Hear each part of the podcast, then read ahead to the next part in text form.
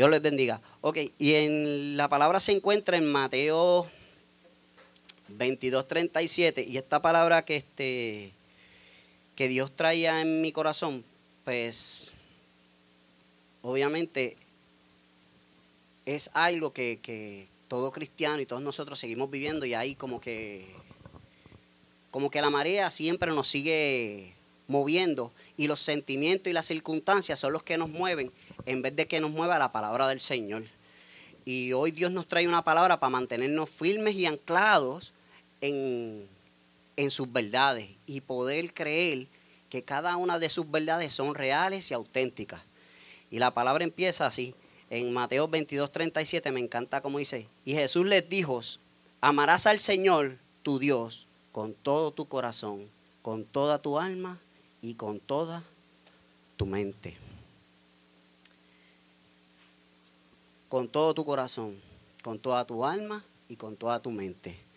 Son los tres sentidos, literal, poniéndolos enfocados en la voluntad del Señor. Pero quiero enfocarme en la batalla que tenemos en la mente. Jesús nos enseña cómo educar nuestra mente y ser vencedores. Nosotros queremos que Dios quite todos nuestros problemas, dolores, tristezas, sufrimientos, enfermedades y amarguras. Pero Dios quiere trabajar en ti, pero porque no va, no va a ocurrir una transformación en tu vida hasta que renueves tu mente, hasta que tus pensamientos comiencen a cambiar. Me encanta como dicen en Romanos 7, 22 al 23, que dice, como le dice Pablo, dice, amo la ley de Dios con todo mi corazón pero hay otro poder dentro de mí que está a guerra con mi mente. Ese poder me esclaviza al pecado que todavía está dentro de mí. Porque está en guerra con nuestra mente y porque esclaviza. Porque según las distintas publicaciones a lo largo del, del, día, somos capaces de crear aproximadamente 60 mil pensamientos al día de cuales el 95% forman automáticamente, siendo similares al día consecutivo. O sea, que nuestras circunstancias, lo que nos rodea, es lo que va a gobernar nuestra mente. Si tenemos un buen día, vamos a estar contentos. Si, si nos dan un ascenso en el trabajo, pues vamos a estar contentos. Ahora, si tenemos una pérdida o hay un familiar que, que pasó por un estrago, pues entonces vamos a cambiar nuestra forma de pensar y nos va a marcar para, para el resto de nuestras vidas y no empezamos a educar y a, y a gobernar nuestra mente, en dejar, ¿sabe cómo digo yo? Salir de nuestra mente para permitir que Dios entre en nuestra mente.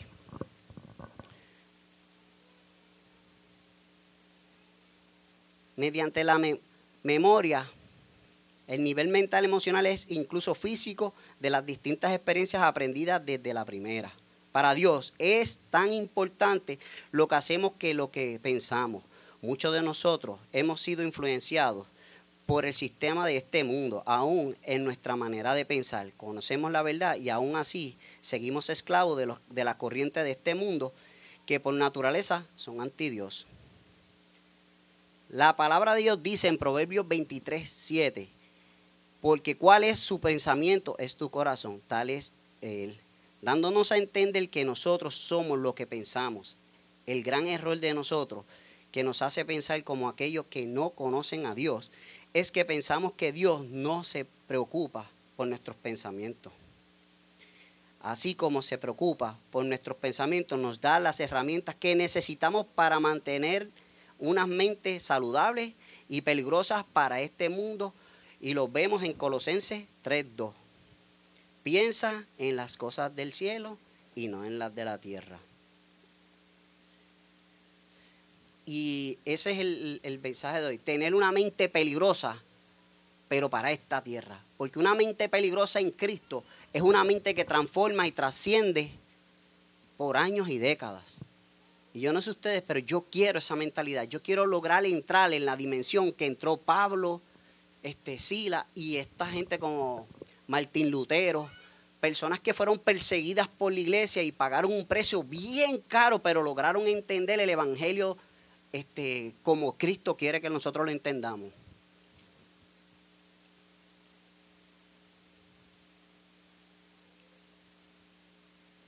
ya que no existe nada en este mundo que provoque temblar nuestra fe.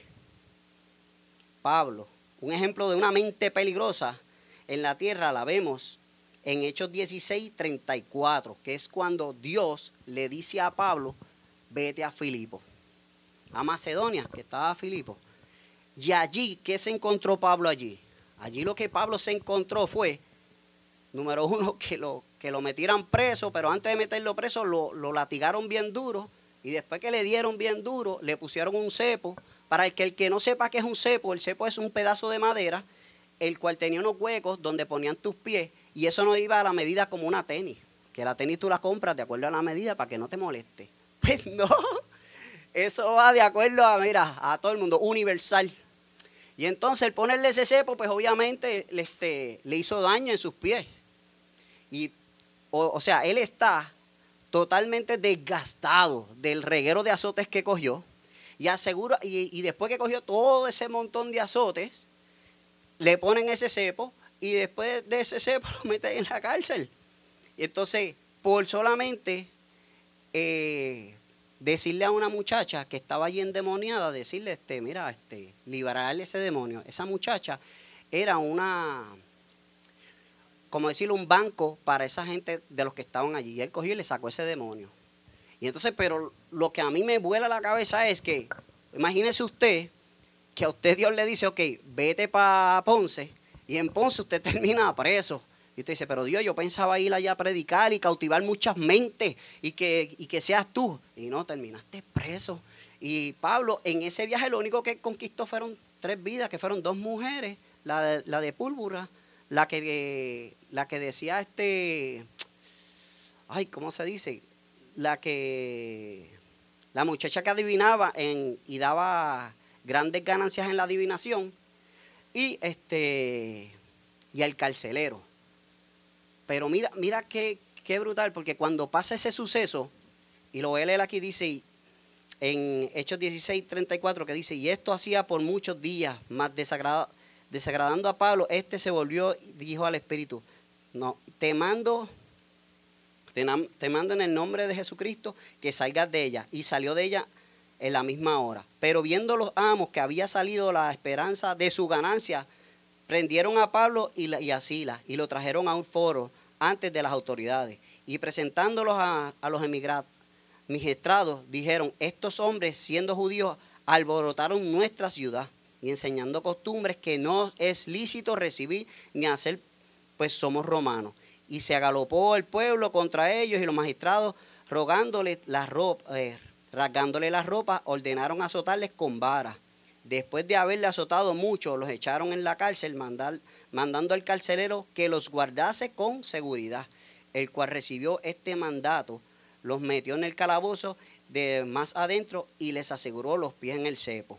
Pero mediante la noche, orando, Pablo y Silas cantaban himnos a Dios y los presos lo oían. Y entonces vino de repente un, un gran terremoto, de tal manera que los cimientos de la cárcel se sacudían y al instante se abrió todas las puertas y las cadenas de todos se soltaron. Y yo quiero hacer un detente ahí, porque tener un corazón de Cristo y tener una mente en Cristo te deja llevar qué es lo más importante.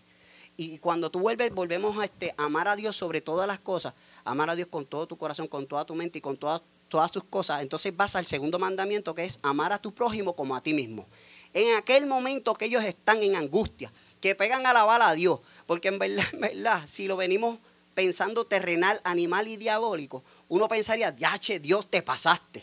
Estoy aquí sufriendo, pasando un trago amargo, y por yo venir a predicar tu palabra, y, este, y está brutal, porque como tú me traes acá, pero ellos con todo y la mente de Cristo se pusieron a cantar y adorar a Cristo y se convirtieron vida allá adentro.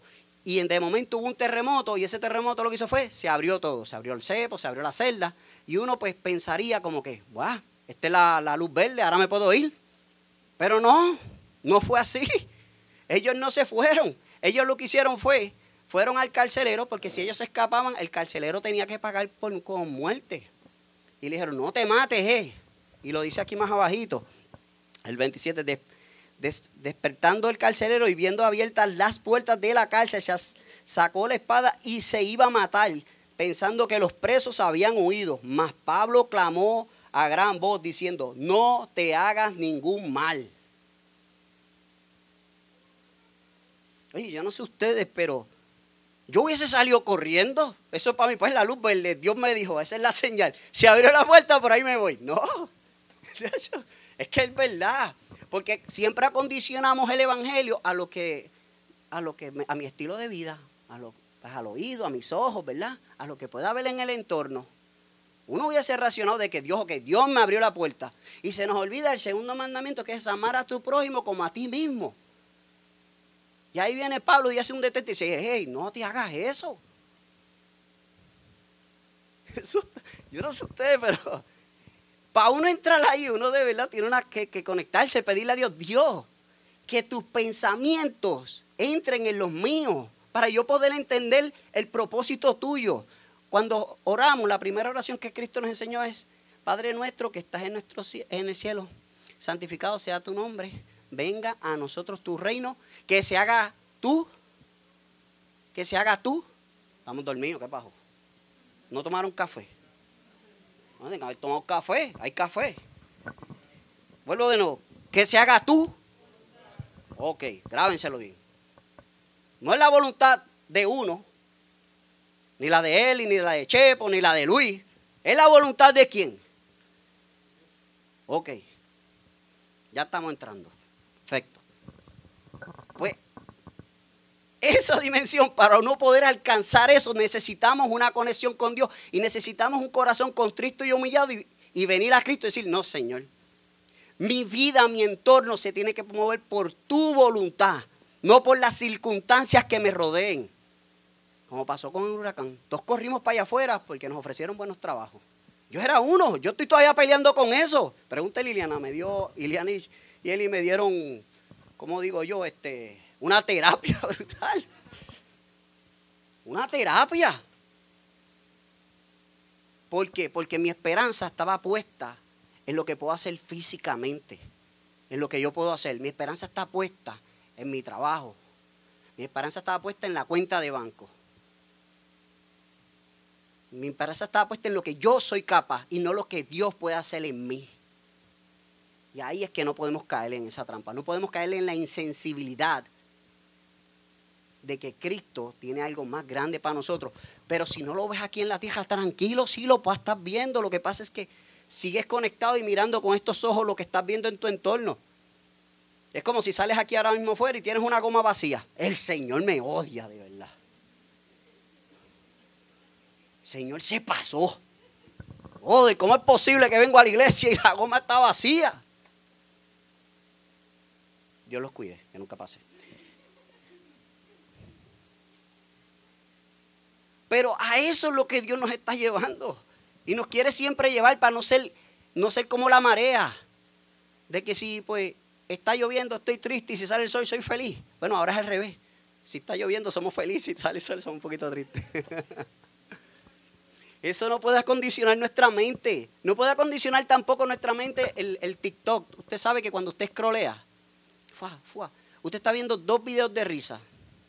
Y después un video de un nene pasando hambre. Y vuelve y ve dos videos de risa. Y después vuelve y ve un video de, un asesinato. Y después ve tres videos de, de, ejercicio, de risa. Y cuando tú miras a ver en 15 minutos, tú le metiste tanta información al cerebro que tú te vuelves insensible. Ya tú ves un niño pasando hambre y tú sigues por ahí. Ves una persona pidiendo realmente que necesita y tú no, no lo voy a ayudar. Y no podemos caer en esa, insensibilidad. Debemos de ser cristianos auténticos. Cristianos que cuando caminemos por ahí, no meramente que yo diga un Dios te bendiga, la gente reconozca en mí que yo soy cristiano, sino por mis hechos. Dice la palabra que por sus frutos los conoceré. Los frutos son las acciones que hacemos con nuestros hermanos, cómo tratamos a nuestros hermanos. ¿Cómo tratamos a nuestros familiares? A nuestras esposas, a nuestros hijos. Esa es la carta de presentación para yo demostrarle a la gente que Cristo vive en mí, que yo tengo que hacer lo que sea necesario para yo provocar ser un agente de paz. No ser un agente que tengo la razón, sino ser un agente de paz, que estoy dispuesto a ceder, siempre y cuando no me falten respeto, obviamente, pero eso tiene una connotación bien chévere. Vemos cómo Pablo obedecía el llamado de Dios llegando a Filipo. Yo en ese llamado de, ir allá y caer preso, eso a mí todavía me, me el entendimiento y me ayuda a entender que cuando me pase algo malo, yo decir, Señor, si yo estoy en tus manos, yo tengo que entender que aunque lo malo que me esté pasando es porque tú lo permitiste, ¿sabes? Yo estoy en, el, en el plano de la perfección porque estoy, he depositado todo en Cristo.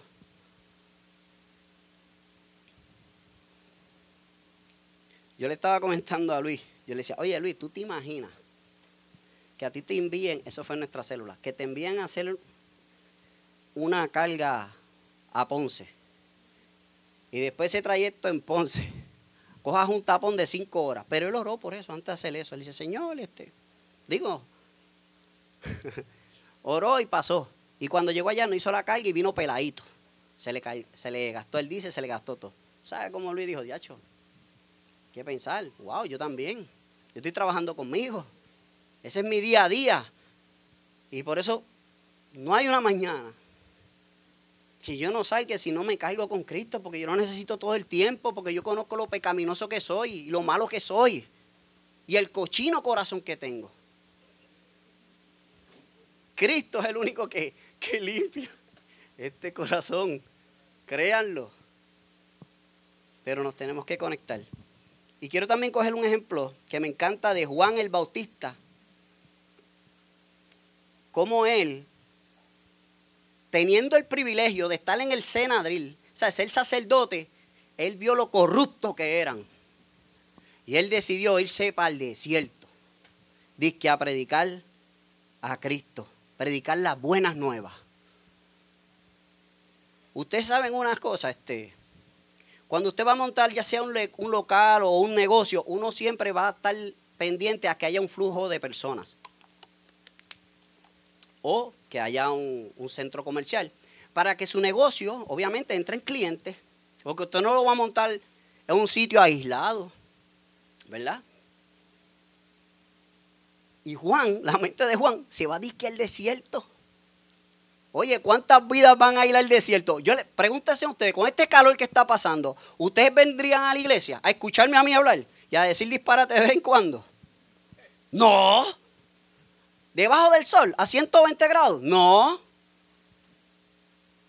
No hay sombra, porque en el desierto no hay sombra. Eso es un calor de verdad. Y no hay agua. O sea, no hay un motivo físico que te mueva y que acondicione tu estado para tú ir allá y escuchar la voz de Dios. Y la gente iba a escuchar a Juan porque lo que él emanaba de su boca era dulce, era de parte de Dios. Oye, y también era un látigo lo que él venía, arrepiéntete pecador. si yo me paro aquí a decir todos nuestros pecados, bueno, yo soy el primero que me tira medio. Bien duro. Y la gente iba para allá a escucharlo.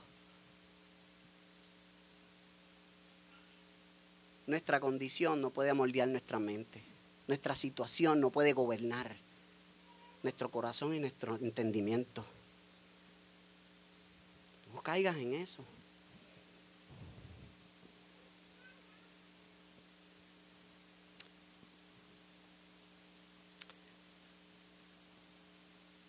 No hay condición climatológica como si predicamos aquí debajo del sol.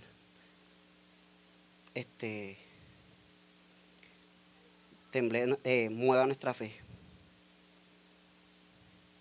Hay que ser siempre y decir como el rey David en Salmo 103, que dice, bendice alma mía a Jehová y bendiga a todo mi ser su santo nombre. Bendice alma mía a Jehová y no olvides ninguno, ninguno de sus. Gracias Luis. Ninguno de sus beneficios.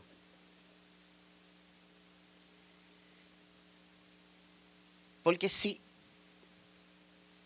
si logramos implementar, materializar las promesas de Dios en nuestra mente, créame que usted no va a ser ambivalente.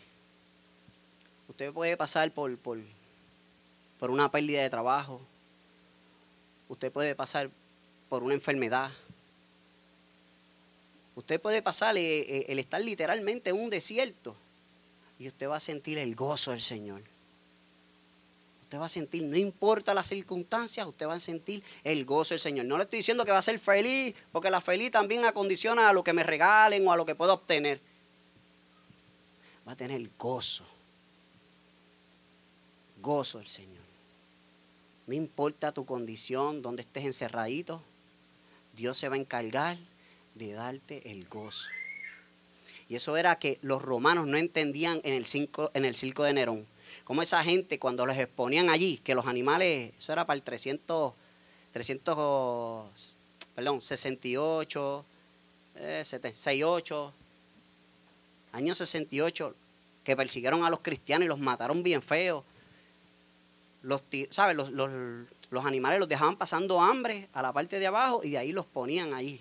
Y aquellos cristianos iban allí y decían, al que vive, al que murió por mí, al que derramó la sangre por mí.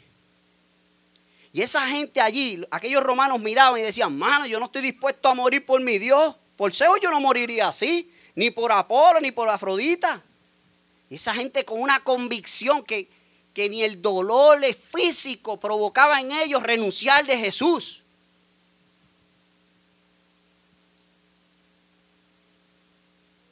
¿Usted sabe lo que es eso? Que nos digan que ahora vamos para el circo porque, porque tenemos a Cristo en nuestro corazón. Ahí es que vamos a ver de verdad. Si en verdad estamos de verdad totalmente anclados en lo que Cristo nos dejó. Digo, aquí pasa menos porque a veces un jefe se enchisma con nosotros y ya rápido nos enchismamos. O un hermanito de la iglesia se enchisma con nosotros y ya nos enchismamos. Cuando usted provoca eso de verdad, usted está provocando que, que el Espíritu Santo se separe de usted. Y usted no puede permitirle eso. Porque esto es algo de vida o muerte. Usted se levantó hoy por la gracia de Dios. Usted no se levantó porque el reloj sonó. Usted se levantó porque Dios y la misericordia nos inunda día a día.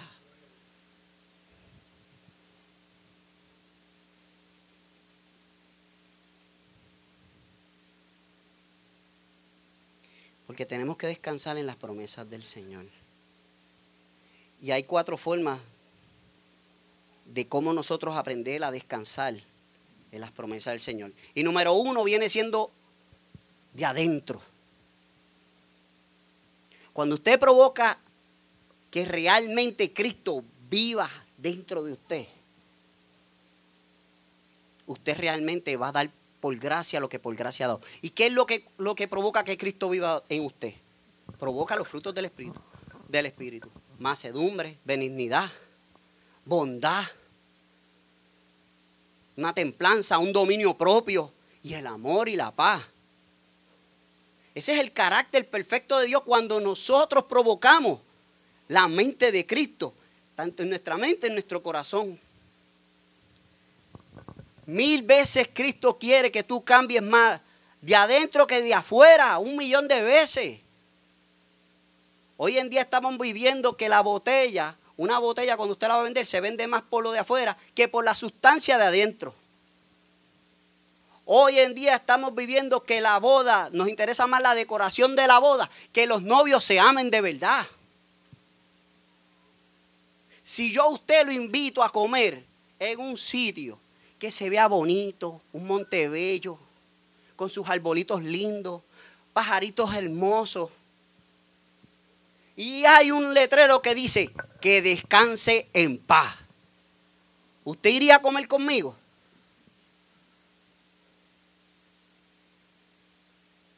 Porque el sepulcro se blanquea por afuera, pero por dentro, ¿qué es lo que hay? Muerte.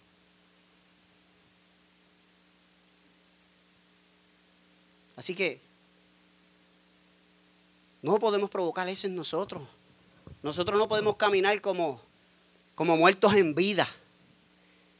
tenemos que, tenemos que renacer, como, como Jesús le dijo a Nicodemo, volver a nacer. Segundo, entonces viene la, la, parte de afuera. Porque cuando usted cambia su mente, su corazón y su entendimiento, entonces usted va a dar por gracia lo que por gracia ha recibido. ¿Y qué usted ha recibido? La misericordia de Dios que nos perdonó. Que no tuviste que pasar el trago de la cruz. Porque eso era lo que nos tocaba. Pero a Jesús le plació Él tomar tu lugar por nosotros. Y, yo, y yo quiero ser agradecido. Yo intento ser agradecido. Yo trabajo todos los días con eso de Señor, ayúdame a ser agradecido por ese milagro y no poner en poco lo que tú has hecho por mí y por mi familia. No lo puedo poner en poco. Y es algo que peleo con espada de verdad. No hay un mecánico que yo no le hable de Cristo. No hay ni uno. Si no, pregunta a Liliana, que ya ha ido a dos o tres. Ya, a él. Hay un mecánico. Esto hay que fundirlo, hay que, predicar lo que Cristo ha hecho, ser agradecido por, por lo que Él ha hecho con nosotros. Salvó mi matrimonio, salvó a mi esposa de una enfermedad. Y si no lo hubiese hecho, tengo que agradecerlo porque sus planes son más grandes que los míos. El tercer punto es mirar hacia el cielo. Uno tiene que mirar hacia arriba. Hacia arriba es la garantía que lo que usted está viendo es alcanzable. Porque cuando usted ora, usted provoca que los cielos se conecten en la tierra. Usted materializa las promesas del Señor mirando el cielo. Cuando usted estudia, usted ya está diciendo que yo voy a estudiar porque lo viste, porque se materializa. Cuando usted mezcla H2O, sale del agua. Porque es algo que es tangible, se toca. Lo mismo pasa. El cielo es la garantía que tenemos nosotros para poder seguir dando las buenas nuevas.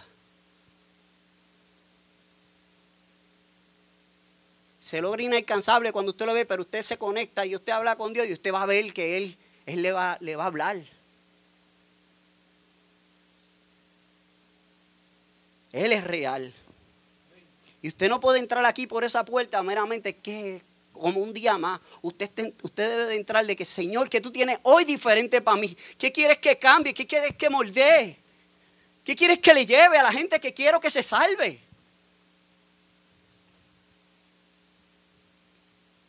Ay, perdón, es que yo soy un apasionado, es que me encanta la palabra, yo me vivo. Si ahí me dejan, yo me sigo leyendo. Y el cuarto punto, mirar hacia abajo. Número uno, empezamos de adentro. Número dos, hacia afuera. Número tres, miramos hacia arriba. Número cuatro, miramos hacia abajo. ¿Y por qué miramos hacia abajo?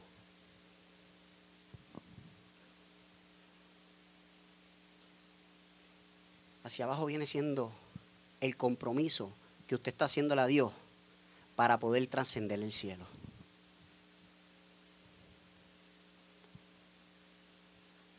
Hacia abajo va a ser el, trabajo que usted va a realizar porque usted ama a Jesús. Hacia abajo es la garantía, el compromiso. para llegar a, las puertas de Cristo. Y termino con esto.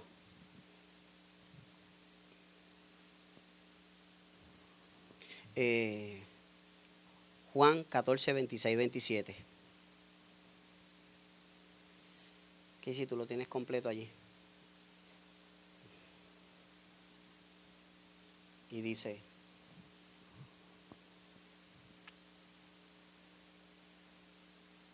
26, 27. Mas el Consolador, el Espíritu Santo, a quien el Padre enviará en mi nombre, Él os enseñará todas las cosas. No, perdóname, si te lo di mal.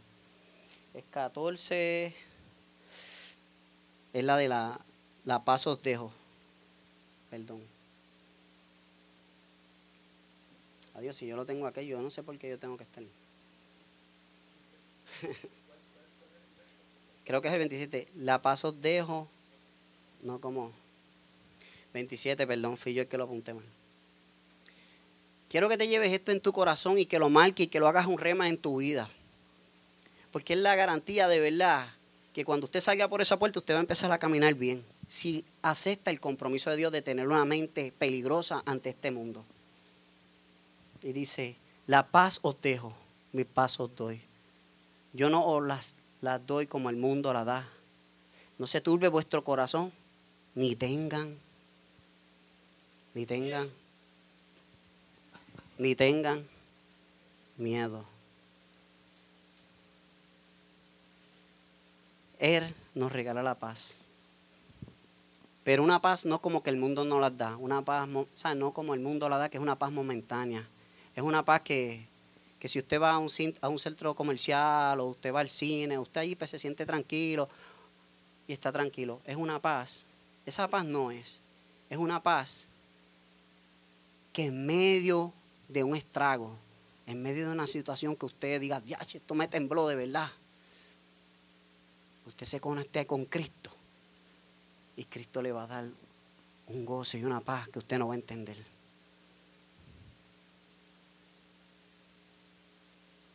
Nosotros no podemos dejar que nuestra circunstancia nos gobierne. Deja que Cristo te gobierne. Y ahí, y ahí me gusta el eslogan de los catacumberos. Cristo te ama. Y Chiqui, pasa por acá. Quiero orar y quiero orar Número uno, obviamente, aquellos que no han aceptado a Cristo como Señor y Salvador. Hoy es un excelente día. Está el día bien lindo, está soleado, está todas las circunstancias bien, hay buen aire acondicionado. Hay hermanitos que nos amamos y nos gusta abrazar, gloria a Dios. La tormenta se fue. Y tenemos muchas razones por darle gracias a Dios porque hoy te levantaste con tus seres queridos. Yo me levanto dándole gracias a Dios porque que uno de mis milagros es ver a mi esposa al lado.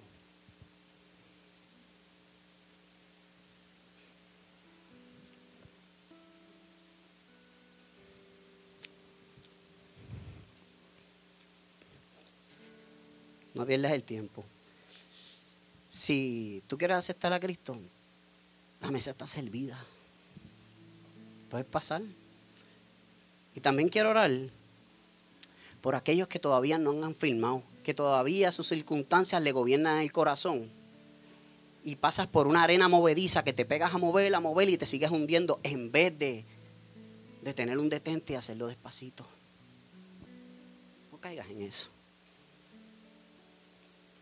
Hoy tienes, hoy tienes las herramientas para que puedas de verdad resolver eh, el, que Cristo gobierne tu, tu, mente. El que logres mirar al cielo y ver que Él es real y auténtico. Que lo que estamos hablando es porque yo lo viví, porque hay muchas personas aquí que, que levantan la mano, porque todos hemos tenido experiencias con Cristo. No hay ni uno que no diga que no ha tenido una experiencia con Cristo. Todos hemos tenido experiencia. Y eso es lo bueno, porque hay testigos. O sea que lo que estamos hablando es verdadero quiero orar por ti, quiero que pases adelante y no permitas que, que el ego, el orgullo de qué dirán de que hay. No quiero pasar el frente porque soy pecador, no. Cancela eso. Al contrario, tienes que decir que bueno que Dios hizo un día más y me dio la oportunidad de poder entrar a la mesa de Él. Y poder, y poder decir, Señor, quiero más de ti. Quiero más de ti. Puedes pasar al frente y dejarle saber y decirle a Dios que, que Él es real. Y si no, la misericordia de Dios trasciende. Levanta tu mano a aquellos entonces que quieran que Cristo lo ore. Que Cristo de verdad inunde cada uno de los corazones. Dios te bendiga.